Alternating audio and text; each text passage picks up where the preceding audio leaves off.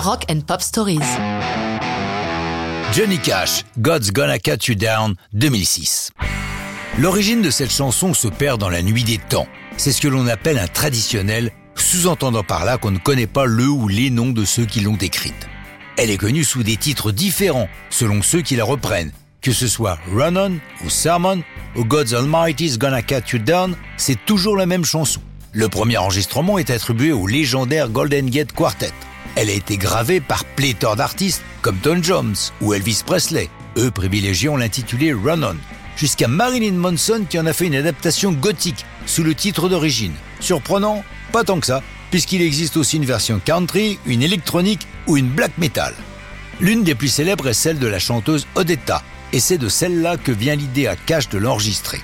God's Gonna Cut You Down fait partie de la série d'albums qu'il a enregistré avec Rick Rubin. Surprenante association, les deux hommes ne sont pas du tout de la même génération, et Rubin est plus connu pour son travail sur le hip-hop ou le heavy metal. Mais c'est avant tout un passionné de musique qui trouve injuste que Cash soit à l'écart du métier. Guéri de ses addictions diverses, le chanteur, d'abord dubitatif, comprend l'intérêt de travailler avec Rubin et signe pour plusieurs albums, le producteur lui laissant un total choix artistique et l'inondant de chansons qu'il pourrait reprendre dans cette série. C'est le cas de God's Gonna Cut You Down, chanson dans laquelle les pêcheurs doivent sérieusement s'inquiéter, car à l'heure du jugement dernier, Dieu ne leur fera pas de cadeau. Comme la plupart des chansons de ces albums, l'arrangement est minimaliste, juste là pour mettre en valeur la voix chaude et profonde de Cash.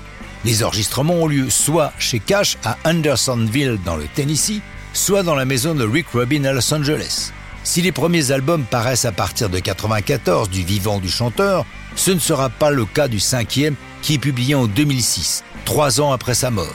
Pour accompagner God's Gonna Cut You Down, une vidéo incroyable est réalisée en noir et blanc par Tony Kaye avec la participation d'un nombre impressionnant d'artistes, parmi lesquels Bono, Sheryl Crow, Johnny Depp, Billy Gibbons, Danny Hopper, Jay-Z, Kid Rock, Chris Christopherson, Chris Martin, Iggy Pop, Keith Richards, Paddy Smith, Brian Wilson, j'en passe et d'aussi célèbres. Évidemment, ils ne miment pas la chanson, mais expriment leur ressenti à son écoute, et c'est cette émotion qui est saisie sur le vif. Ce travail magnifique voit ce clip le Grammy Award de la meilleure vidéo en 2008. Le dernier album de la série, le sixième, paraît en 2010 avec le sublime Ain't No Grave dont je vous ai déjà parlé, mais ça, c'est une autre histoire de rock'n'roll.